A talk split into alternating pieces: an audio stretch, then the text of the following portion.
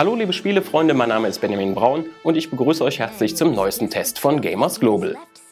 Diesmal habe ich erneut das Spiel eines Indie-Entwicklers für euch gespielt, genauer gesagt Ari and the Secret of Seasons vom belgischen Entwickler Exin. Im Spiel übernehmt ihr den Part der jungen Ariel, kurz Ari genannt.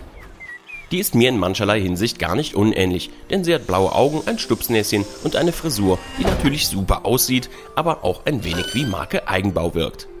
Anders als bei mir ist das bei Ari aber tatsächlich der Fall. Denn als eine Spur ihres lange vermissten Bruders Flynn auftaucht, der als Novize von den sogenannten Wächtern der Jahreszeiten ausgebildet wurde, beschließt sie, als ihr Bruder verkleidet an dessen Stelle zu einem Geheimtreffen aufzubrechen.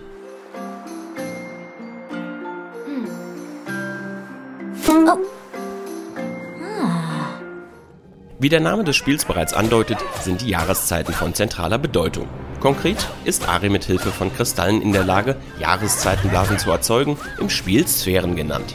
Damit kann Ari örtlich begrenzt etwa den kalten Winter zum Sommer, zum verregneten Herbst oder dem wachstumsintensiven Frühjahr machen. Letzteres ist tatsächlich wörtlich zu nehmen, denn etwa mit den Frühjahrsblasen lasst ihr Ranken wachsen, an denen ihr mit einem später verfügbaren Gadget hochklettert. Zu beachten ist bei den Blasen, dass maximal eine pro Jahreszeit auf einmal erzeugt werden kann. Sind diese anfangs noch sehr klein, könnt ihr später mit Hilfe eines speziellen Medaillons deutlich größere Blasen erzeugen. An bestimmten Stellen könnt ihr zudem eine Art Verstärker einsetzen, um die Blase noch ein bisschen größer zu machen. Das ist später insbesondere in den Unterwasserabschnitten notwendig, wobei die Umgebung innerhalb der Frühjahrsblase quasi trockengelegt wird. Aber was die Blasen genau bewirken, hängt auch von der jeweiligen Umgebung ab. Im Frühjahrstempel stehen etwa nur die drei anderen Jahreszeiten zur Verfügung. In den stark vertikal geprägten Räumen erzeugt ihr in tiefer liegenden Gefilden mit jeder Jahreszeit wassergefüllte Blasen. Erst weiter oben, wo der Pegel des nur durch die Blasen nutzbaren Wassers steht, könnt ihr die Oberfläche mit einer Winterblase vereisen. In Ari müsst ihr die Umgebung also mitunter genauer betrachten und derartige Besonderheiten auch mal durch Ausprobieren herausfinden. An manchen Orten gibt es auch fest verankerte Obelisken oder bewegliche Steinkugeln, die dann in einem bestimmten Umkreis die jeweilige Jahreszeit erzeugen. Das ist immer wieder auch rätseltechnisch relevant, wenn später beispielsweise auch mal an Ketten aufgehängte Kugeln in Bewegung gesetzt werden müssen. Manchmal gilt es auch einen Hebel aus der Wand zu ziehen, um ein Tor zu öffnen. Friert ihr den Mechanismus schließlich fest, könnt ihr den Durchgang passieren.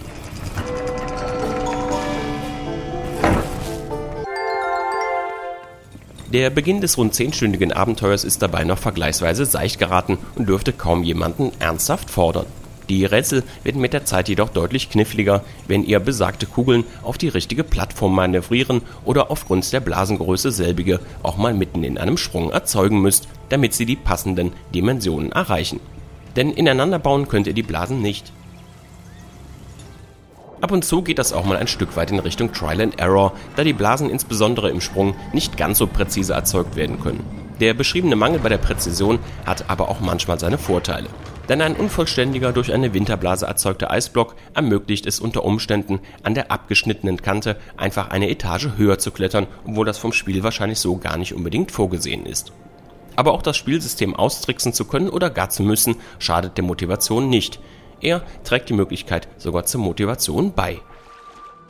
Die Rätselvielfalt und Anzahl steigt in Ari and the Secret of Seasons auch deswegen an, da so ähnlich wie in The Legend of Zelda später immer neue Gadgets hinzukommen. Das Bewegen goldener Kisten oder Kugeln geht erst nach dem Auffinden eines bestimmten Objekts.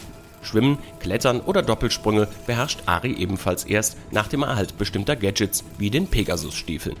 Während in Zelda nach dem Erhalt eines neuen Gadgets oft unterschiedliche Dungeons betreten und absolviert werden können, verläuft Ari deutlich linearer. Es gibt zwar auch eine Reihe meist simpler Nebenmissionen oder optionale Truhen, in denen ihr Münzen zur Freischaltung höherer Skillstufen, Waffen oder kosmetischer Items wie Klamotten und Hüten erhaltet. Vom Hauptpfad könnt ihr allerdings nur begrenzt abweichen, später aber beliebig oft und sogar per Schnellreisefunktion zu bereits besuchten Orten zurückkehren, um etwa anfangs nicht erreichbare Bonus-Items wie Briefe zu sammeln.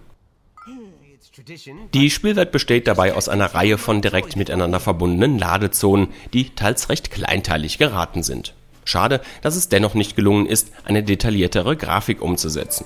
Hässlich finde ich Ari and the Secret of Seasons keineswegs aber das liegt doch in erster Linie am Stil, der schönen Musik oder auch den entfernt an Disney-Filme erinnernden, hochwertig auf Englisch vertonten Cutscenes.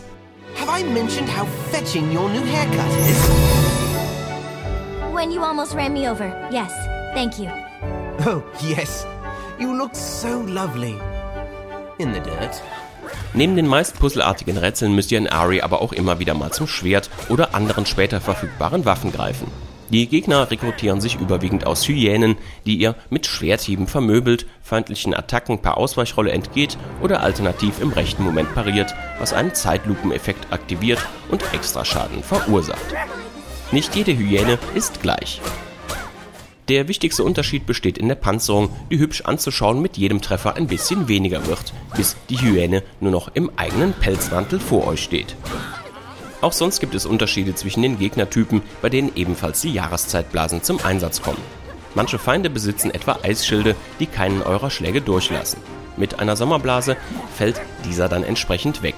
Eine Jahreszeit allein hilft bei diesen speziellen Feinden aber selten. Andere sind etwa von Stachelranken umgeben, die nur in der Winterblase wegfallen. Greifen die und besagte Eisschildgegner parallel an, müsst ihr also immer wieder mal die Blase wechseln und aufpassen, dass euch niemand in den Rücken fällt. Schwierig sind die Kämpfe nicht wirklich, obgleich bei der Nutzung der Anvisierfunktion nicht immer automatisch der sinnvollste Feind in den Fokus genommen wird. Solange Feinde jedoch nah genug an euch sind, könnt ihr fast blind auf Angriffs- und Paradetaste drücken und werdet am Ende in den meisten Fällen dennoch nicht zu Boden gehen. Nur bei den Bossfights kann es etwas kniffliger werden da ich zumindest nicht gleich kapiert hatte, unter welcher Voraussetzung man eine Spezialfähigkeit namens Sonnenwende aufladen kann, bin ich beim Kampf gegen einen vermeintlichen Ritter mehrfach gescheitert, genauso wie bei einer Hyäne mit einer Art Eiszapfenwerfer. Da man in einem solchen Fall allerdings praktisch ohne Fortschrittsverlust einfach weitermachen kann und lediglich der Todeszähler im Safe Game 1 nach oben geht, spornt das Spiel mich nicht gerade dazu an, es beim nächsten Versuch besser zu machen aber auch den normalen Kämpfen bin ich letztlich nur selten aus dem Weg gegangen, obwohl man meist auch einfach an den Gegnern vorbeirennen kann. Da die Kämpfe trotz des primitiven Systems ganz lustig sind und etwa das Öffnen von Truhen bei alarmierten Gegnern gesperrt ist, habe ich Hyänen und Co. meist dennoch aufgemischt. Zudem hängt an den Kämpfen manchmal auch das automatische Öffnen eines Tors. Also besser einfach kurz für Ruhe sorgen, bevor nachher noch ein wichtiges Ereignis nicht stattfindet. Zwei Kleinigkeiten haben mich an Ari and the Secret of Seasons letztlich aber doch immer wieder mal genervt. Zum einen wäre da die deutsche Textübersetzung, die wie eine hier und dort oberflächlich nachträglich korrigierte Google-Übersetzung wirkt. Das andere ist der Zielmarker, der in manchen Fällen wenig hilft, sondern eher die Wegfindung erschwert. In den Hauptquests zeigt er in der Oberwelt aber meist ziemlich genau an, wo man hin muss. Und damit möchte ich zu meinem persönlichen Fazit kommen. In Ari and the Secret of Seasons funktioniert gewiss nicht alles einwandfrei und technisch wirkt es trotz des gefälligen Stils überwiegend veraltet. Am Ende trübt das meinen Spielspaß allerdings nicht, denn dank der sympathischen Helden, der stimmungsvollen Musik, den guten englischen Sprechern und den oft humorvollen Cutscenes passt die Atmosphäre. Zudem machen mir gerade die späteren Rätsel Laune, die zwar manchmal in Richtung Trial and Error gehen, mich mit Kreativität und Abwechslung aber insgesamt überzeugen. Den Belgiern gelingt mit Ari and the Secret of Seasons aus meiner Sicht jedenfalls ein gutes Debüt, das ich Genrefreunden ohne größere Einschränkungen empfehlen kann. Meine persönliche Wertung lautet 8.0 von 10. Diesen Test gibt es als Video, Audio und Text. Alle weiteren Details zum Spiel findet ihr wie immer auf gamersglobal.de. Solltet ihr uns auf YouTube zuschauen, freuen wir uns wie immer über ein Like und ein Abonnement unseres Kanals.